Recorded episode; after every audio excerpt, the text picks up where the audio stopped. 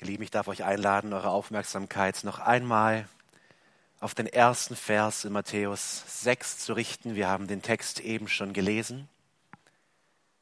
Ich will den Vers 1, die These, die unser Herr hier bringt, zum Anfang dieses großen Kapitels aus der Bergpredigt noch einmal vorlesen. Hütet euch, hütet euch, eure Frömmigkeit vor den Menschen zur Schau zu stellen. Sonst könnt ihr keinen Lohn mehr vom Vater im Himmel erwarten. Herr, heilige uns in der Wahrheit. Dein Wort ist Wahrheit. Amen. Der christliche Raum, die christliche Bewegung in den USA ist viel größer wie bei uns und deswegen gibt es dort viel mehr Institute und Schulen und so weiter, die in der christlichen Richtung forschen. Und so gibt es auch ein Umfrageinstitut, Barna. Und sie haben es sich zur Aufgabe gemacht, in den Gemeinden, ähm, an den Bibelschulen, an den Seminaries und so weiter Umfragen zu machen, um einfach so den Geist, der herrscht in der Christenheit, ein bisschen ans Tageslicht zu bringen. Und dieses Meinungsforschungsinstitut hat 718 bekennende Christen aus ganz verschiedenen Richtungen, Baptisten und Mennoniten und wen sie da nicht alles hatten, befragt. 718 Leute, also man könnte fast sagen, dass es repräsentativ ist, um herauszufinden, inwiefern ihre Handlungen und ihre Einstellungen, also ihr Leben, mit den Worten und dem Vorbild Jesu übereinstimmen. Und sie haben sehr viele Fragen gestellt, die dann beantwortet wurden und haben es abgeglichen mit der Lehre und dem Leben Jesu aus den Evangelien und herauskam, dass es etwa einer von sieben Christen schafft, Christusähnliche Überzeugungen zu haben und auf eine Christusähnliche Art und Weise zu leben. Also wenn diese Menschen, diese 87 Menschen ehrlich waren mit sich selbst, war es einer von sieben, der hoffentlich ehrlich geantwortet hat und gesagt hat, ja, das ist mein Leben. Einer von sieben. 50 Prozent sagten durch die Fragen, dass sie eigentlich wissen, dass ihre Einstellungen, ihre Handlungen von Selbstgerechtigkeit geprägt sind. Die Umfragen waren anonym, sie wurden wahrscheinlich ehrlich beantwortet und es ist ein Schlag ins Gesicht wenn das stimmt von uns allen. Einer von sieben, wenn er ganz ehrlich wäre, würde sagen, das Vorbild und die Lehre Christi ist mein Leben. Ich bin ein Sünder und ich kämpfe und ich eifere und ich, ich schlage fehl, aber das ist mein Ziel und es bestimmt mehr und mehr mein Leben und mein Handeln. Und vor allem musste uns das erschrecken, wenn wir uns noch einmal den Vers 48 aus Kapitel 5 anschauen über den ich vor einigen Wochen auch predigte in der Bergpredigt, wo Jesus zusammenfassend über das ganze fünfte Kapitel diese mächtigen Worte spricht. Deshalb sollt ihr vollkommen sein, wie euer Vater im Himmel vollkommen ist.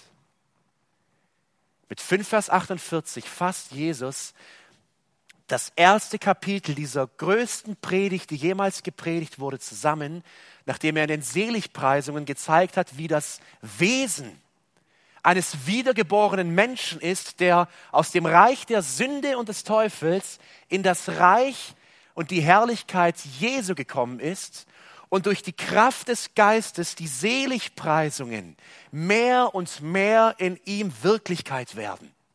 Und dann haben wir gesehen, wie Jesus vom Salz und Licht spricht, wie er aufruft und sagt, ihr, also wir seid das Salz und Licht der Welt, das strahlt und das die Herrlichkeit Gottes sichtbar macht.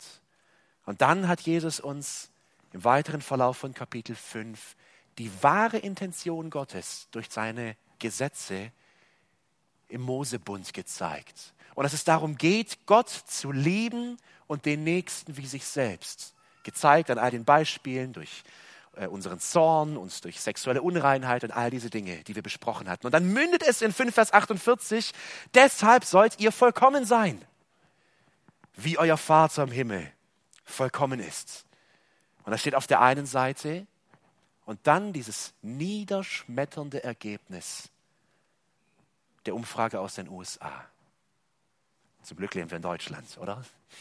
Und hier ist es ganz anders. Wir sind das Land der Reformation, 500 Jahre Geschichte des Glaubens. Aber bei den Amerikanern drüben, da läuft es richtig schlecht, wie es aussieht. Ihr Lieben, es verwundert umso mehr, wenn wir in unserem Predigtabschnitt oder generell in Matthäus 6 uns ein Wort genauer anschauen. Es zieht sich durch. Es beginnt schon in 5 Vers 48 und taucht dann auf, ich glaube zwölfmal habe ich es gezählt durch das Kapitel 6. Und dieses Wort ist Vater. Vers für Vers reiht sich immer wieder wie so ein kleiner Refrain ein Wort ein und das ist Vater. Seid vollkommen, wie euer Vater im Himmel vollkommen ist. 5 Vers 48.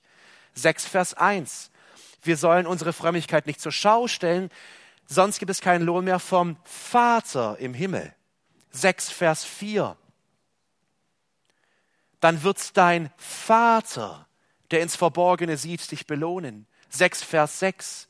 Bete zu deinem Vater, der im Verborgenen ist.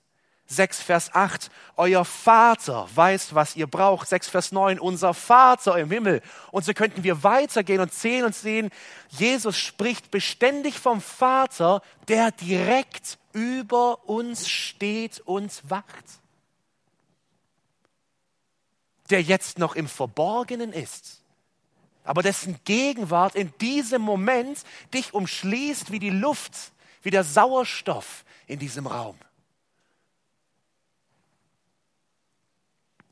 In der reformierten Theologie hat sich ein Begriff dafür gefunden, ein lateinischer Begriff, der dieses, diese Gegenwart Gottes und ein Leben unter der, den Augen Gottes zusammenfasst. Und das ist der lateinische Begriff Coram Deo. Das ist kein russlanddeutscher Seelsorgekurs, die haben den Begriff nur übernommen, sondern Coram Deo heißt vor den Augen oder vor dem Angesicht Gottes zu leben. Wenn ich sage, ich lebe coram deo, sage ich lebe unter der Hand, dem Blick meines Vaters. Alle Zeit.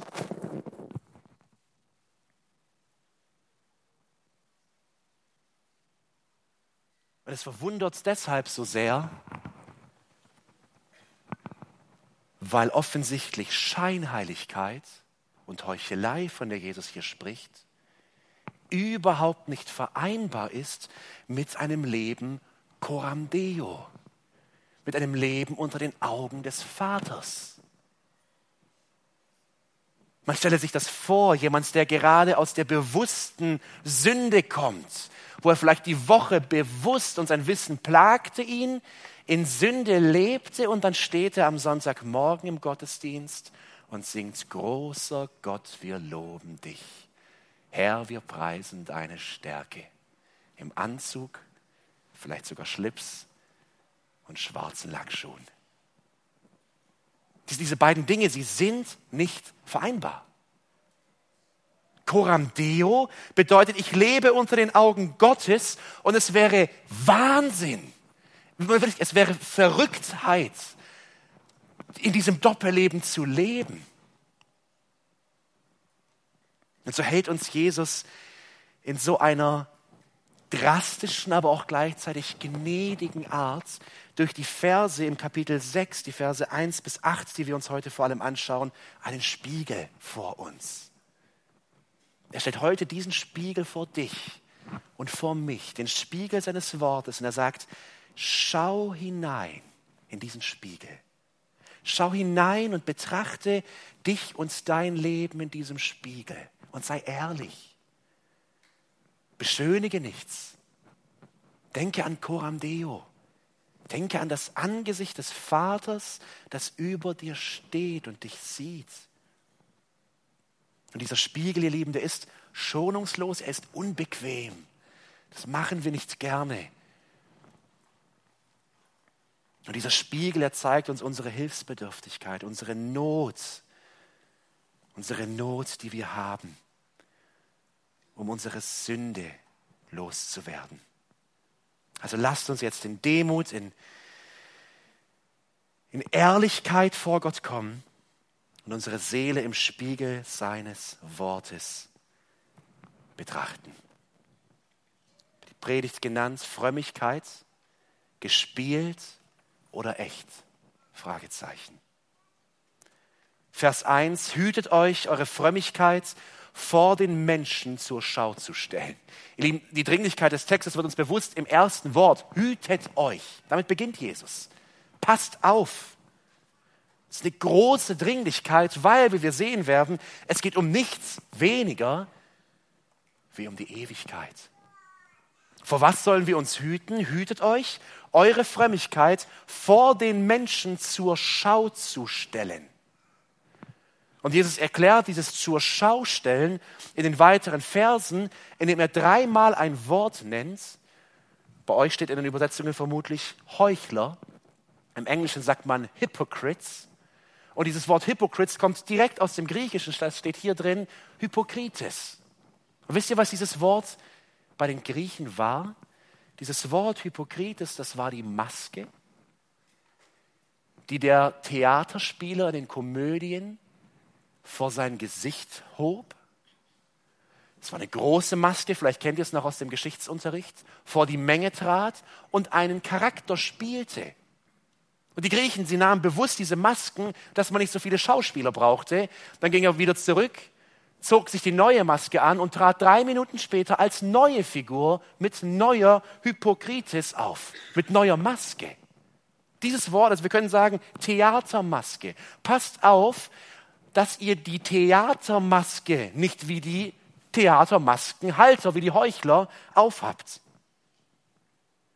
Es ist also eine Person, die in seinem Reden und auch Handeln vorgibt, etwas zu sein, was er nicht ist. Es ist eine Schauspielfigur, die sich zu gewissen Anlässen die richtige Maske aufsetzt, im richtigen Gespräch die richtigen Worte, in diesem Treffen wiederum die nächste Maske. Und so sein Leben besteht aus Figur und Figur und Figur. Und der es perfektioniert hat, in der richtigen Situation die richtige Maske anzuziehen.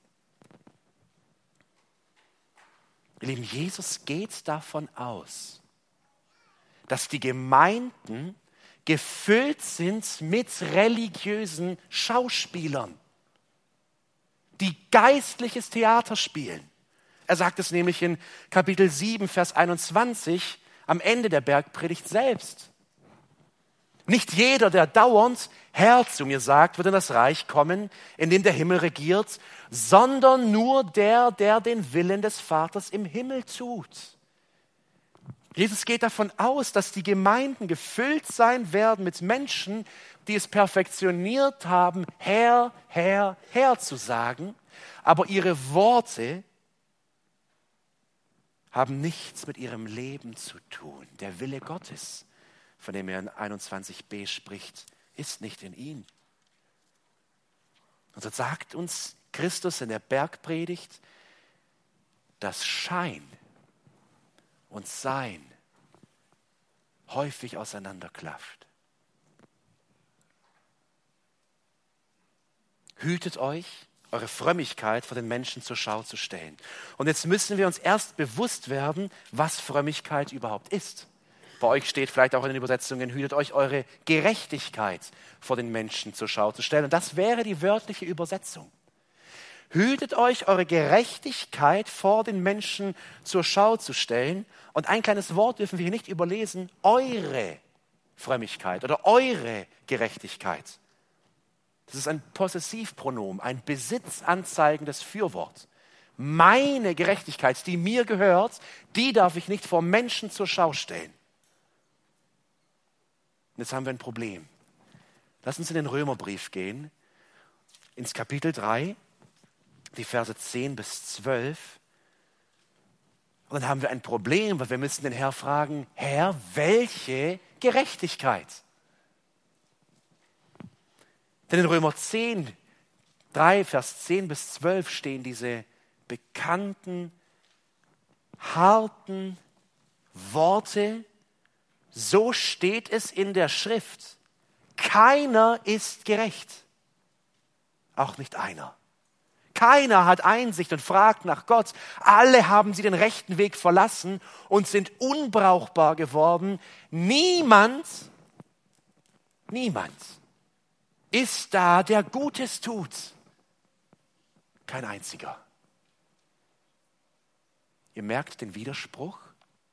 Römer 3, es gibt niemanden, der Gutes tut. Mit anderen Worten, fromme Menschen gibt es nicht. Keiner ist da, der Gutes tut. Und jetzt Jesu Worte, Matthäus 6, Vers 1. Hütet euch, eure Frömmigkeit, Gerechtigkeit zur Schau zu stellen. Und das Wort ist das gleiche. Die Gerechtigkeit aus Römer 6, Vers 1 ist dieselbe Gerechtigkeit, die wir im Römerbrief finden. Römer 3, Vers 4 sagt uns, nur Gott ist gerecht. Ihr Lieben, wir haben nichts Gutes in uns. Es muss uns klar werden, immer wieder neu. Aus mir kommt nichts Gutes. Was in mir ist, ist Vers 14, Römer 3, Vers 14. Ihr Mund ist voll Fluch und Drohung. Ihre Füße sind schnell, wenn es darum geht, Blut zu vergießen. Sie hinterlassen Verwüstung und Elend. Und was zum Frieden führt, kennen sie nicht. Von Gottes Furcht wissen sie nichts. Das ist eine Universalbeschreibung der Menschheit. Das bist du und das bin ich. Und dennoch lesen wir die Bergpredigt und lesen, eine Gerechtigkeit, eine Vollkommenheit soll in uns sein. Was ist die Lösung? Römer 3, Vers 26. Lies diesen Vers als, als Zuspruch für dich, wenn du daran glaubst. Lies diesen Vers als das Herrlichste, was es geben kann, Römer 3, Vers 26. Und heute beweist er, also Gott, seine Gerechtigkeit dadurch, dass er den für gerecht erklärt, der aus dem Glauben an Jesus lebt.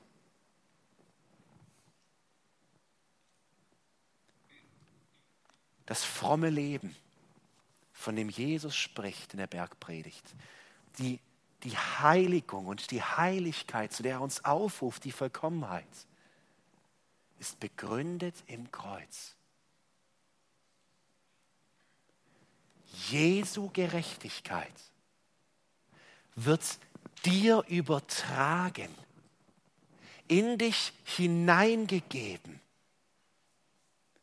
wenn du daran glaubst und dein Leben vor das Kreuz gelegt hast und das Blut Jesu deine Schuld reingewaschen hat. Dann bist du gerecht vor dem Vater und jetzt beginnt etwas. Und genau darum geht es in der gesamten Bergpredigt. Jetzt geht es darum, diesen Status der Gerechtigkeit Jesu, die mich ein für alle Mal reingemacht hat, Wirklichkeit werden zu lassen, in diesem Leben schon hier, noch im Fleisch, noch in der Vergänglichkeit, noch in dem Elend dieser Welt, Wirklichkeit werden zu lassen. Das Neue Testament nennt es Heiligung. Aber ihr Lieben, wir müssen das verstehen. Wenn hier steht in 6 Vers 1, hütet euch eure Gerechtigkeit oder Frömmigkeit zur Schau zu stellen, es ist absurd, weil jeder Gläubige sagen muss, Herr, ich habe keine Gerechtigkeit. Ich habe nichts, was gut ist in mir. Alles, was ich habe, habe ich durch das Kreuz bekommen, die Vergebung. Und was jetzt entsteht, ist immer noch deine Gerechtigkeit, Herr, die ich als Träger in mir tragen darf. Aber es bist du, Jakobus 1, Vers 17, alle gute Gabe und alle vollkommene Gabe kommt aus Samuel. Von oben herab, von dem Vater des Lichts, bei dem keine Veränderung ist, noch Wechsel von Licht und Finsternis. Er hat uns geboren nach seinem Willen durch das Wort der Wahrheit damit wir die Erstlinge seiner Geschöpfe, Geschöpfe seien. Ich will versuchen, an einem Bild das klar zu machen, weil wir müssen diese Grundlage verstehen. Sonst kommen wir in einen lebenslangen Kampf des Frustes, weil wir leuchten wollen und nicht leuchten können, weil wir Salz sein wollen und es nicht schaffen. Ich stand gestern Abend noch auf einer Wiese, die ist direkt bei uns oben am Wald. Vielleicht ist es euch aufgefallen, wir hatten gestern Vollmond, wie ich ihn selten gesehen habe. Ich stand auf dieser nächtlichen Wiese und es hat, es hat wirklich geblendet, in den Mond zu schauen. Unglaublich schöner Anblick. Da wurde mir eine Sache bewusst.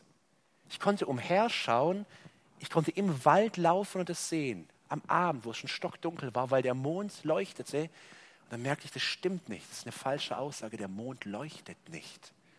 Der Mond ist dunkle Materie. Es ist immer noch die Sonne, die mir den, Licht, den Weg zeigt. Die Sonne strahlt diesen dunklen Mond an und alles, was der Mond tut, ist, er reflektiert das Licht der Sonne auf der dunklen Seite des Globuses. Und jetzt stehe ich hier auf der Wiese und der Mond leuchtet. Aber er leuchtet nicht. Er spiegelt, er reflektiert. Und, und das ist das Bild, das wir begreifen müssen. Christus ist es, der durch uns strahlt. Und wir können eins tun, uns anscheinen lassen, in seiner Herrlichkeit stehen, im Gebet, im Wort, in seiner Nähe, durch den Tag und sagen, und Herr, jetzt kommt dieses Gespräch, strahle auf mich. Lass es strahlen, dass es andere sehen, dass ihr Weg beleuchtet wird. Aber ich habe ein elender Sünder. Deck es zu und strahle du. Ich will reflektieren, so viel wie ich kann. Warum gehe ich so ausführlich auf dieses eine Wort ein? Weil jetzt das religiöse Theaterspiel noch viel elender wird. Weil was tut der Mensch? Durch religiöse Schauspielerei? Er will die Sonne sein. Und er will strahlen. Und er will zeigen, wie gut er ist. Und verleugnet damit die Herrlichkeit Gottes. Und deswegen warnt Jesus, er warnt so stark. 1b, sonst könnt ihr keinen Lohn mehr vom Vater im Himmel erwarten. Ihr Lieben, wer sich die religiöse Maske aufsetzt, und geistliches Theater spielt, der wird einmal mit leeren Händen vor Gott stehen. Er hat keinen Lohn zu erwarten. Alles, was er bekommt, ist ein kurzer Applaus der Menschen. Und das war's. Nichts mehr. Und es stellt sich die Frage, wenn, wenn ich meine Glaubenstaten, also meine Frömmigkeit, mein Leben nach dem Worte Gottes ausschließlich lebe, um es anderen zu präsentieren, habe ich die unermessliche Gnade Gottes überhaupt erfahren? Oder bin ich einfach nur wie ein griechischer Schauspieler, der sich Maske für den Gottesdienst aufsetzt, Maske für die Teenie-Arbeit, Maske für die Arbeit, Maske für zu Hause, Maske für Nachbar X und Maske für Nachbar Y und damit versucht mit religiösem Zuckerguss das ganze Elend seines Herzens irgendwie zu überträufeln und nicht sichtbar zu machen. Und genau das ist der Heuchler, von dem Jesus hier spricht. Es ist jemand, der versucht, seine Sünde durch Religiosität zu überspielen. Hüte dich, hüte dich vor Heuchelei. Hüte dich vor diesem Elend, das einen zerfrisst und kaputt macht. Weil wenn diese Scheinheiligkeit dich regiert, wird es dich ruinieren in alle Ewigkeit. Und jetzt stellt Jesus uns diesen Spiegel, den er uns gezeigt hat, vor drei Lebensbereiche. Drei Lebensbereiche in den nächsten Versen. Das ist der Spiegel auf unsere Spenden oder auf unseren Besitz, eins bis vier. der Spiegel vor unser Gebet, die Verse 5 bis 15, und der Spiegel beim Fasten, also für unseren Körper. Zwei Bemerkungen hier. Ich werde heute noch nicht auf das Fasten eingehen. Ich habe mich entschieden, eine extra Predigt dazu zu machen. Wir predigen wenig darüber und lernen wenig darüber. Ich will mir die Zeit dafür nehmen beim nächsten Mal. Und auf das Vaterunser werde ich auch nicht eingehen. Nicht, weil es es nicht wert wäre, wenn etwas wert ist, ausgelegt zu werden, dann das. Aber im, ab Januar werden wir eine lange Reihe durch die Bibelstunde von Daniel Janssen haben, nur über das Vaterunser. Und er wird in vielen Wochen durch dieses Gebet gehen. Deswegen stelle ich es hier beiseite. Und ab Januar seid ihr alle eingeladen, zu den Bibelstunden ab mit am Mittwochabend zu kommen und das Vaterunser ausgelegt zu bekommen. Schauen wir uns den ersten Bereich an. Spenden. Gespielt oder echt? Fragezeichen. Die Verse 2 bis 4. Wenn du zum Beispiel den Armen etwas gibst, dann lass es nicht vor dir herposaunen wie die Heuchler in den Synagogen und auf den Gassen es tun, um von den Leuten geehrt zu werden.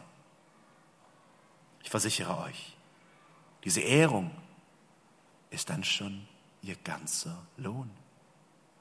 Wenn du den Armen etwas gibst, dann soll deine linke Hand nicht wissen, was die rechte tut, damit deine Mildtätigkeit im Verborgenen bleibt. Dann wird dein Vater, der ins Verborgene sieht, dich belohnen. Wenn du Armen etwas gibst, wortwörtlich steht hier Wohltat, Almosen, Spende, aber der eigentliche Begriff ist, wenn du dich den Armen erbarmst, wenn du eine Tat des Erbarmens tust. Also eine, eine Erbarmung als Handlung, nicht als Gefühl. Die Not zu sehen und darauf zu, zur Verfügung stelle. Es ist die Inaktion, das Inaktion treten des Erbarmens. Und für Juden war dieses Spenden, dieses Almosengeben ein normaler, ein wichtiger Bestandteil ihres Glaubenslebens. Wir finden es bis heute im Nahen Osten, auch im Islam, dass das zu einer der Säulen gehört. Also für die Menschen der Kultur damals, bis heute zieht es sich durch, ist es ein extrem wichtiger Punkt, Almosen zu geben und zu spenden. Aber wie? Wie sollen wir es nicht tun? Dann lass es nicht vor dir her ausposaunen. Jesus, er, er skizziert hier einen ehrwürdigen Pharisäer, der in seinem schicken, ich wollte schon sagen Sonntagsgewand, aber das wird kein Sonntagsgewand sein, vielleicht in seinem Schabbatgewand, einhergeht auf der Straße. Der Beutel ist prall gefüllt. Da scheppert es richtig drin. Und vor ihm her, da läuft ein Mann und trompetet, was er kann, dass auch ja alle es hören und tatsächlich war es Tradition, dass die Reichen ein, in ein Horn oder eine Trompete bliesen und die Bettler kamen und dann wurde ihnen am Tor verteilt oder auch im Tempel.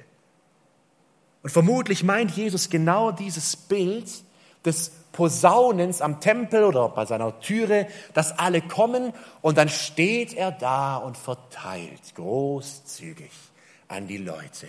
Eine milde Gabe mehr und er gibt mit erhabenem Blick. Und die Menschen, sie laufen vorbei und denken, wow,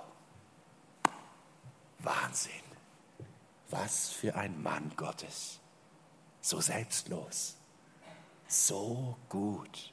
Und in diesen Strahlen der Anerkennung steht er da und winkt und lächelt und geht wieder ins Haus und lebt weiter, wie er will. Ob die Pharisäer das wirklich so taten oder nicht, ob es einfach nur eine Karikatur von Frömmigkeit ist oder wirklich echte Bestandteile aus der jüdischen Kultur mit dabei waren, es spielt keine so große Rolle. Jesus, er tadelt hier aufs Schärfste diese kindliche Sehnsucht der Erwachsenen, von anderen hoch angesehen zu werden.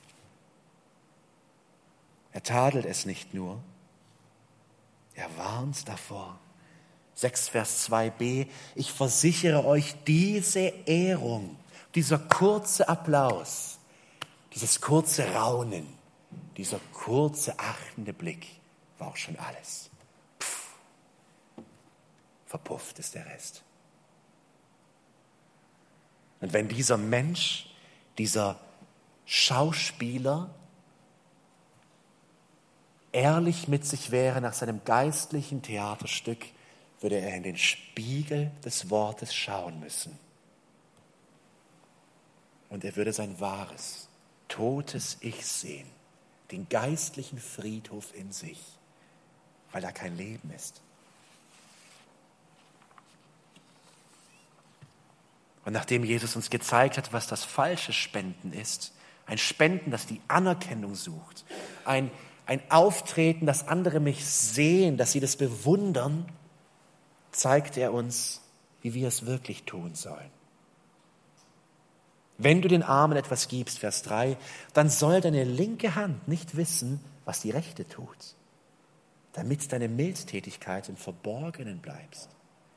Das Erste, was wir beachten müssen, wenn du den Armen etwas gibst. Hier steht nicht, falls du den Armen etwas gibst. Das ist ein großer Unterschied. Wenn heißt, du tust es auf jeden Fall.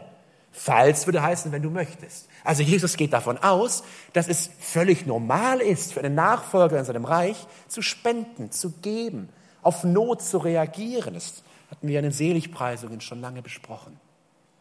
Wenn du spendest, es ist völlig vorausgesetzt, dass ein Kind Gottes, der sich bewusst ist, alle gute Gabe kommt von Gott. Und nicht nur in meinem Herzen, sondern auch meine wirkliche materielle, mein materieller Besitz. Er kommt vom Vater. Es kommt von ihm, der wird auf eine natürliche Art und Weise aufgrund dieses großen Geschenkes Gottes, der ihm Geld und ein Haus und ein Auto und Nahrung zur Verfügung stellt, nicht nur bereit sein zu geben, er wird es tun, aus Dankbarkeit gegenüber Gott, den anderen zu helfen.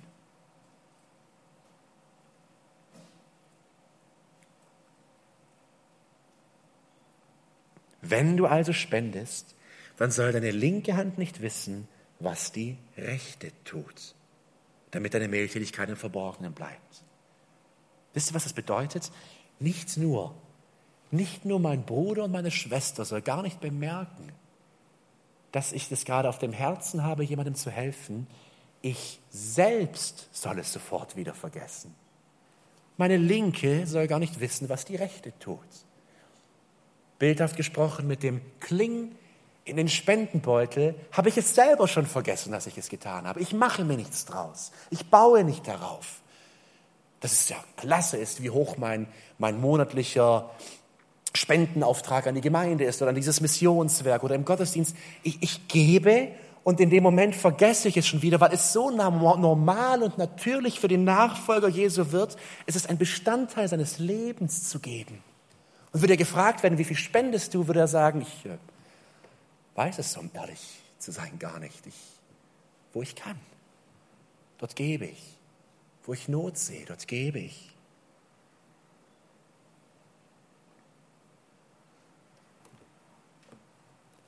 Für den Nachfolger Jesu besteht das Geben nicht nur aus einem Dauerauftrag am Monatsanfang oder Monatsende, als Routine im Leben, weil man es so macht. Nein, in seinem Herzen wirkt der Geist Gottes diese Gerechtigkeit, diese Frömmigkeit und bewegt ihn dorthin, Erbarmen auszuüben, anderen zu geben, wo er es sieht. Und da kommt natürlich unsere Frage auf, bei diesen klaren Worten Jesu, ist es dann nicht falsch, die Tradition, die wir haben, zum Beispiel einen Spendenbeutel herumzureichen? Das darf doch niemand wissen, oder? Und sowieso scheint sich Matthäus 5 und Matthäus 6 zu widersprechen, weil Jesus sagt in Matthäus 5, wir seid das Salz der Erde. Vers 14, ihr seid das Licht der Welt. Vers 16, so soll euer Licht vor den Menschen leuchten. Und wir fragen uns aber, wie soll unser Licht leuchten, wenn es doch niemand sehen darf? Sonst ist es ja puh, wieder weg. Und ich will nicht, dass es weg ist. Ich tue es ja für dich. Ich denke, die Antwort gibt uns der Herr hier selbst. Das Motiv. Wir sollen unser Licht leuchten lassen. Und wir dürfen einen Spendenbeutel gerne geben. Aber wenn mein Motiv ist, den anderen damit etwas zu zeigen oder Gott etwas damit vorzuspielen, dann sagt Jesus, dann ist es Schauspielerei. Dann ist es eine Maske, die du dir aufsetzt, die aber nichts bewirkt. Der Nachfolger, er macht sich nichts daraus, was er gibt. Er tut es coram deo.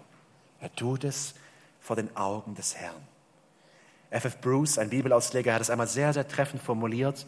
Christen sollten ihre Frömmigkeit zeigen, wenn sie versucht sind, sie zu verstecken. Und sie verstecken, wenn sie versucht sind, sie zu zeigen. Wenn dieses Motiv unser Leben bestimmt, dann sind wir auf einem guten Weg. Dort, wo wir Probleme haben, den Herrn zu bezeugen, wo wir es am liebsten verstecken würden, dann zeig es umso mehr und lebe für ihn.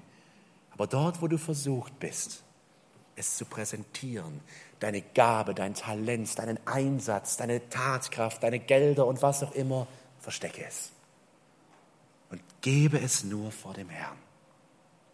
Vers 4, das Motiv dahinter ist, dann wird dein Vater, der ins Verborgene sieht, dich belohnen. Ihr Lieben, hier steht wirklich wortwörtlich, das Gehalt auszahlen, den Lohn geben. Es ist ein Wort, das für den Tagelöhner gebraucht wird, der am Ende des Tages zum Herrn kommt und sagt, hier, ich habe gearbeitet, bitte mein Lohn. Ich saß über dieser Stelle und in mir hat es gepiekst, weil ich gesagt habe, da stimmt was nicht.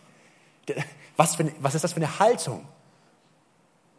Ich kann doch nicht am großen Tag am großen Tag vor dem Thron Gottes zu Gott kommen wie ein Tagelöhner, der nach vollrichteter Arbeit seinen Lohn haben will. Umso weniger kann ich es tun, wenn ich doch begriffen habe, alles Gute kommt von Gott. Also selbst wenn ich Millionen gespendet habe, waren es ja seine Millionen.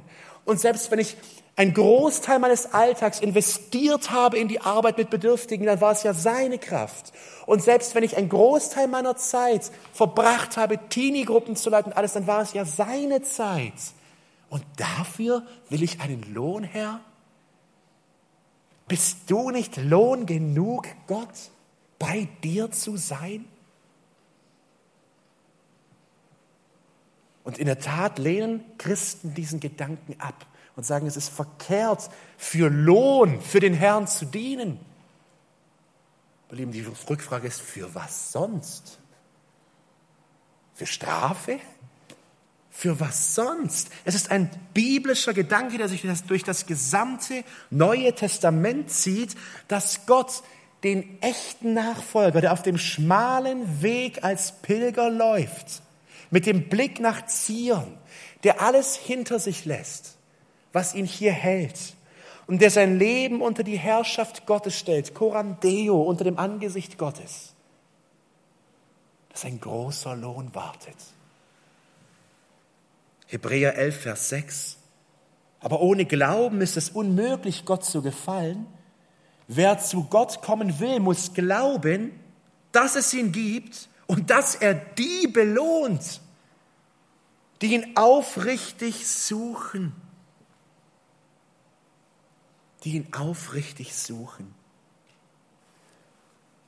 Kürzlich am Morgen im kleinen Büchlein gelesen. Ich glaube, Toni, du hast es mir mal geschenkt. Wunderbares Buch, Heilige Meditation von Johann Gerhard, kann ich sehr empfehlen. Und in, in einer dieser kurzen Andachten, da schreibt er, erhebe dich, meine Seele, und trachte nach dem Erbe. Denn der Herr ist mein Erbteil und mein Lohn ist sehr groß. Was könnte die barmherzigste Güte Gottes außerdem noch schenken? Sie schenkt das Leben, sie schenkt den Sohn, sie schenkt sich selbst. Wenn er nur im Himmel und auf der Erde noch etwas Größeres wüsste, dann würde er uns eben, würde er uns eben das schenken. In Gott leben wir. Wir sind Gottes Tempel. Wir sind Söhne Gottes. Gott besitzen wir hier zwar in Geist und Geheimnis, dort aber in Wahrheit. Dort wird unsere Hoffnung Wirklichkeit sein. Dort werden wir nicht nur bleiben, sondern auch wohnen in Ewigkeit. Das ist der Blick, den wir brauchen. in diesem Leben zu stehen, als Sünder, die durch Gottes Gnade gerechtfertigt wurden und die jetzt zur Kraft seines Geistes befähigt werden, fromm zu leben vor ihm. Aber sobald wir die Tat getan haben, in diesem Fall das Spenden, ist es vergessen. Wir bauen nicht darauf. Wir bauen nur auf ihn. Gott sagt, führe kein Buch über deine Spenden. Das werde ich für dich tun. Aber du gebe und zähle nicht. Und der Lohn wartet. Wisst ihr, Jesus bestätigt selber in Matthäus 25, dass der wahre Gläubige wirklich sich nicht mehr daran erinnert, dem Herrn gedient zu haben. Dass der wahre Gläubige, würde er gefragt werden, war es schwer für den Herrn zu leben am Ende des Lebens, dann würde er sagen, nein, es war wundervoll. Ja, und wie sah das Leben aus? Er wird sagen, ich, ich kann nicht, mich gar nicht mehr genau daran erinnern. Wisst ihr, woher ich das weiß? Matthäus 25, 37 bis 40. Das sind Heilige vor dem Thron Gottes, die die Dinge gar nicht mehr nennen können, die sich nicht erinnern. Herr, werden dann die Gerechten fragen, wann haben wir dich denn hungrig gesehen und dir zu essen gegeben? Oder durstig und dir zu trinken gegeben? Wann haben wir dich als Fremden bei uns gesehen und aufgenommen? Wann hattest du nichts anzuziehen und wir haben dir Kleidung gegeben? Wann haben wir dich krank gesehen oder im Gefängnis und haben dich besucht?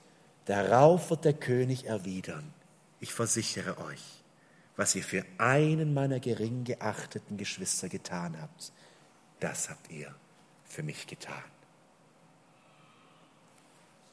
Lieber Bruder, liebe Schwester, prüfe im Licht des Wortes Gottes, wie sieht mein Leben im Dienst und im Geben aus? Tue ich es, weil es sich so gehört? Tue ich es, weil andere es sehen sollen? Tue ich es, um Gott irgendetwas damit zu beweisen? Wenn das so ist,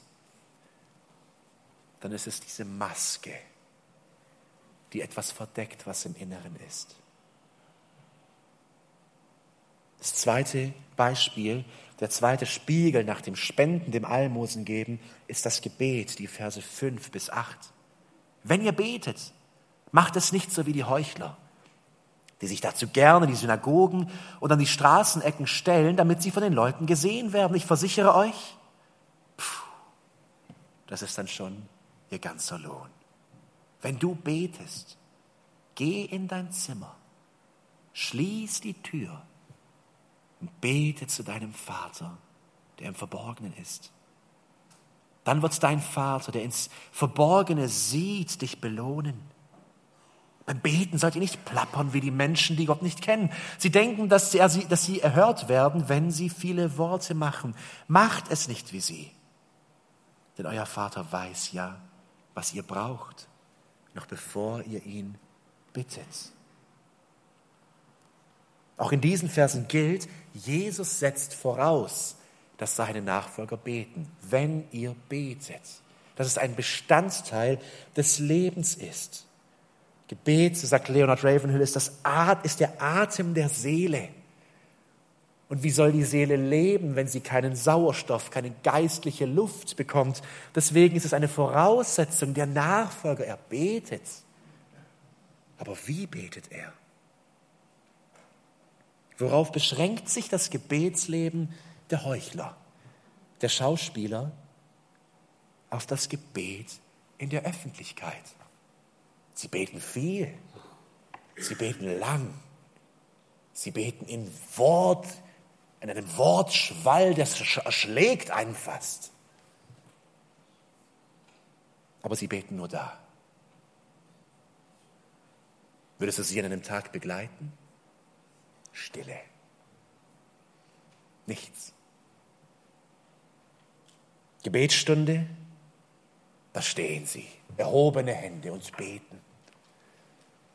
Ich hatte einmal einen Moment in meinem Leben, der mich tief beschämt hat und verunsichert hat. Auf der Hochzeit eines Freundes und ich kannte ihn recht gut. Wir hatten gemeinsam ein Jahr zusammengelebt in Schweden. Und ich wusste einiges aus seiner Familie, dass da vieles im Argen war. Und dann an seiner Hochzeit steht sein Vater da. Und dieses Gebet, ich habe es nicht verstanden, das war in einer Sprache, die ich nicht beherrsche, aber wäre das alles, was ich von diesem Mann wusste, ich dachte, der müsste im Himmel an vorderster Reihe stehen vor dem Thron Gottes. Eine Wortgewalt mit wahrhaftig erhobenen Händen und ich weiß nicht wie viele Minuten. Pure Geistlichkeit am Gebet für den Sohn an der Hochzeit. Und wenn man weiß, wie sein Leben wahrhaft aussah, wollte man sich fast die Ohren zuhalten. Schauspielerei, eine Maske, Theaterstück, nichts dahinter. Es ist kein Gebet, sagt Jesus, es ist ein, es ist ein Wasserfall an Worten ohne Wirkung. Er geht an die Zimmerdecke und bleibt genau da akustisch, weil es ist nichts Geistliches. Das ist der Versuch des Menschen, den Nächsten und Gott zu beeindrucken. Es ist pure Selbstgerechtigkeit. Ihr Lieben, lasst uns diese Frage stellen. Wenn das ganze Gebetsleben, das uns bestimmt, das Gebet in der Öffentlichkeit ist, das Tischgebet, die Gebetsstunde, das Gebet im Gottesdienst, Vielleicht hast du gläubige Kollegen, das Gebet dort vor Ort, die Gebetspartnerschaft, also das Gebet mit dem anderen. So wunderbar das alles ist, aber wenn das alles ist, dann gibt es kein Gebetsleben. Dann ist es leer, weil das, der Geist, das Herz im Privaten zeigt,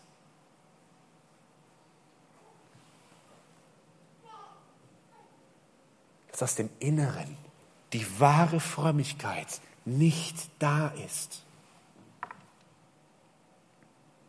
Jetzt mögen die anderen noch so laut Amen sagen. Die Gemeinde wurde Zeuge eines Theaterstücks. Und hinter dieser gespielten Frömmigkeit, da lauert der Stolz und Satan freut sich, er frohlockt. Er hat ihn im Griff. Wie sollen wir es stattdessen tun? Was ist das Gebet, das Gott gefällt? 6, Vers 6. Wenn du betest, geh in dein Zimmer, schließ die Tür und bete zu deinem Vater, der im Verborgenen ist. Dann wird dein Vater, der ins Verborgene sieht, dich belohnen. Jesus sagt, weg mit der Ablenkung, Weg mit dem Beifall der Menschen, weg mit dem Lärm, weg mit den Blicken der Leute. Geh hin in dein Zimmer Coram Deo, in der Gegenwart im Angesicht Gottes. Nur du und er. Leg die Masken ab, schmeiß sie weg, zeig dein Herz. Was willst du verstecken vor dem, der alles sieht? Es ist ein, ein vertrautes, ein persönliches, ein hingegebenes zum Gebet zum Vater, der im Verborgenen ist. Und deswegen ist es ein verborgenes Gebet. Und wie herrlich ist es zu wissen, Geschwister, wie herrlich, dass der Schöpfer des Universums da ist und wartet um seine Kinder in der Gebetskammer willkommen zu heißen und zuzuhören und zu wirken. Die Dinge, die Jesus über das Gebet sagt, auch im weiteren Verlauf der Bergpredigt sind absolute Aussagen. Wer bittet, dem wird gegeben werden. Und dort ist Gott, der Vater und Schöpfer.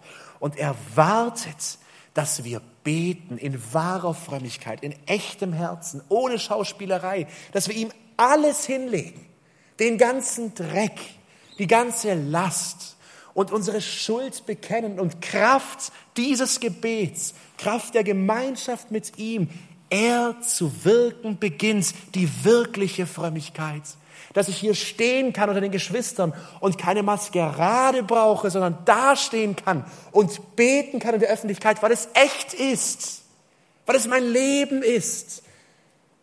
Und wenn keiner da ist, bete ich genauso weiter, weil das, das bin jetzt ich, das ist Christus in mir. Was für eine Erlösung und was für ein Elend, wenn man in diesem Schauspiel steckt. Und wie herrlich, wenn man das einfach hinter sich lassen kann und sagen kann, Herr, hier stehe ich und du siehst diesen Bereich meines Lebens. Hilf mir. Und wer das im Verborgenen tut, der kann sogar Jakobus 5 beherzigen und zum Bruder zu gehen und seine Sünde bekennen und gemeinsam mit ihm beten, weil die Maske ist weg. Und mir ist es egal, was der Bruder denkt, wie heilig ich jetzt bin oder nicht. Ich, das muss raus und ich muss es bekennen. Ich, ich muss mit ihm beten, gemeinsam die Kraft des gemeinsamen Gebets erleben. Aber dabei sollen wir nicht plappern, keine Worthülsen von uns geben. Ihr Lieben, es ist schon seltsam, ich muss es wirklich sagen, dass das Kananäisch in dem, im, im Gebet, irgendwie hat es dort nicht so richtig einen Platz. Ist, man redet ganz normal mit einem, dann beginnt man zu beten in, in, in Worten, die man nie gebraucht. Es gibt theologische Begriffe, die kann man nennen, aber es ist seltsam. Ist es nicht ein Schauspiel, normal zu sprechen und dann in den hochtrabendsten kananäischen Worten zu reden? Ist das echt? Nicht plappern wie die Heiden, nicht viele Worte machen, sondern in der Einfachheit zu Gott zu kommen. Und wie das geht, das zeigt er uns ja in diesem herrlichen Gebet. Ich will es nur vorlesen heute. Herzliche Einladung, das Werbung Nummer zwei für die Bibelstunde ab Januar. Ihr sollt vielmehr so beten. Unser Vater im Himmel, erinnere dich an die Gegenwart Gottes. Geehrt oder geheiligt werde dein Name. Deine Herrschaft komme. Dein Wille geschehe auf der Erde so wie im Himmel. Gib uns, was wir heute brauchen und vergib uns unsere ganze Schuld. Auch wir haben denen vergeben, die an uns schuldig geworden sind. Und führe uns nicht in Versuchung, sondern befreie uns von dem Bösen.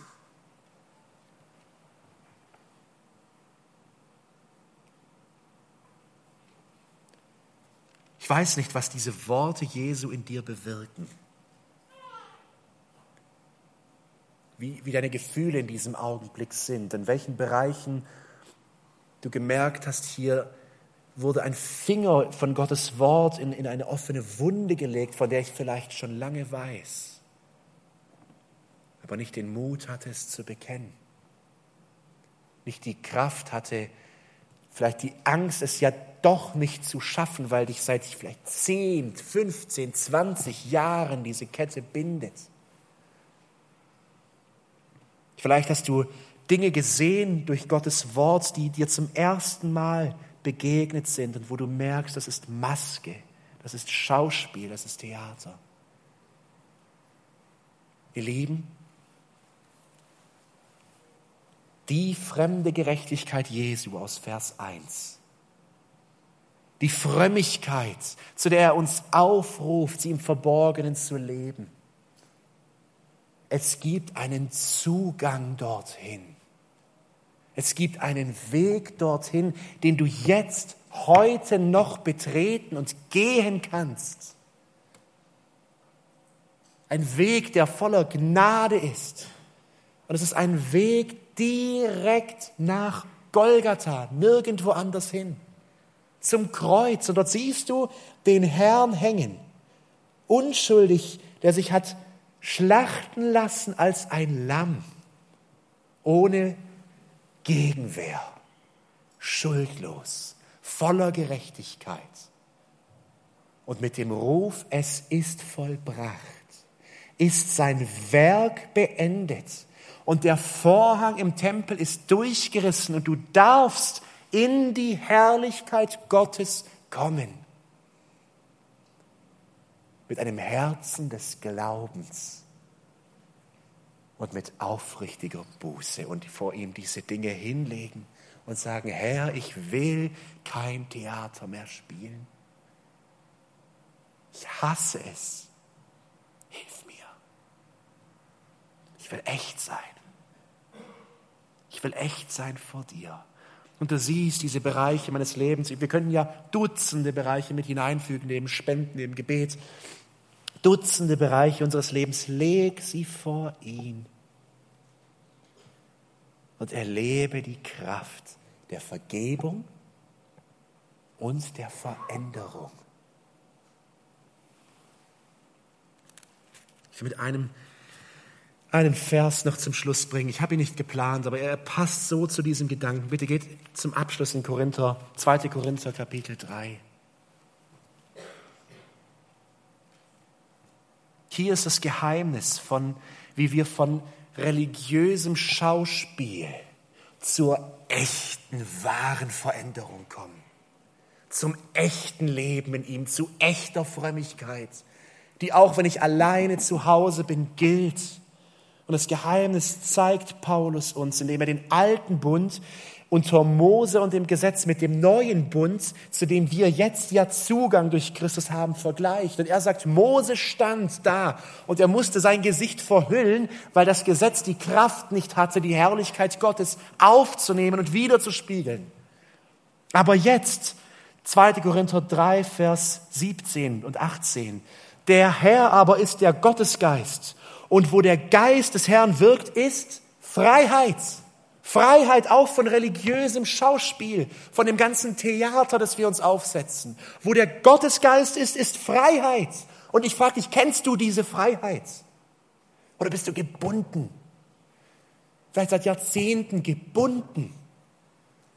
Und pff, pff, die Dinge verpuffen, weil sie vom Menschen passieren, aber nicht echt sind. Und vielleicht bist du da und die ganze Last liegt auf dir und du fragst dich, aber wie soll ich es denn tun? Wie komme ich zu dieser Freiheit? Vers 18. So spiegeln wir alle, alle, die in dieser Gnade stehen, die das Kreuz ergriffen haben und gerettet sind, so spiegeln wir alle mit unverhülltem Gesicht die Herrlichkeit des Herrn wieder und wir werden seinem Bild immer ähnlicher. Ein Prozess, der vorangeht. Also die Heiligung, diese, der Prozess in die Freiheit des Geistes zu kommen, denn seine Herrlichkeit verwandelt uns. Das ist der Schlüssel. Lass dieses, dieses Spielen und dieses Ächzen und Versuchen und Wecker um 5 Uhr stellen und es doch nicht schaffen. Leg das Schauspiel ab und trete in die Herrlichkeit ein. Lass die Sonne der Herrlichkeit Gottes dich als dunkle Materie bescheinen. Und dann strahle und lebe. Und dann wirst du mit jeder Tat, die du getan hast für den Herrn, Kraft des Herrn, sie sofort auch wieder vergessen. Weil du weißt, das war nicht ich. Das war der Herr. Was für eine Freiheit. Ihr Lieben, was würde mit unserer Gemeinde passieren, wenn wir beginnen, Coram Deo zu leben? Vor dem, der alles sieht, der alles kennt und der voller Gnade vergibt und heiligt. Bitte steht auf zum Abschluss. Ich will zum Gebet, Psalm 139, die Verse 23 und 24 beten.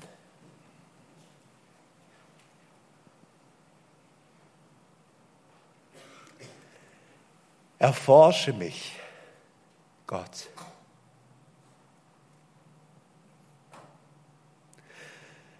Und erkenne mein Herz. Prüfe mich und erkenne meine Gedanken. Sieh, ob ein gottloser Weg mich verführt und leite mich auf dem ewigen Weg. Wenn du beten möchtest, darfst du es gerne tun.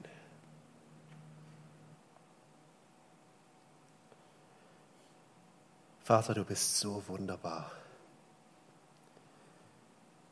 Und wo der Schmerz ist, im Spiegel deines Wortes, ist gleich auch Freude da, weil uns vergeben ist. Beten dich an. Und Herr, wir wollen uns nicht zufrieden geben mit diesem billigen Theaterstück. Gib uns das echte Leben in dir, mehr und mehr. Dass wir dunkle Menschen, dunkle Materie strahlen, weil wir dich widerspiegeln. Wir beten, dass du all den Schaden, den wir schon angerichtet haben in unserem Umfeld, bei unseren Lieben, durch Heuchelei, dass du in deiner Gnade es füllst, diese dürren Täler, mit deiner Herrlichkeit und Liebe und es zudeckst. Schenke Veränderung auf unserem Weg nach Zion, bis wir bald, Herr, vor deinem Thron stehen. Amen.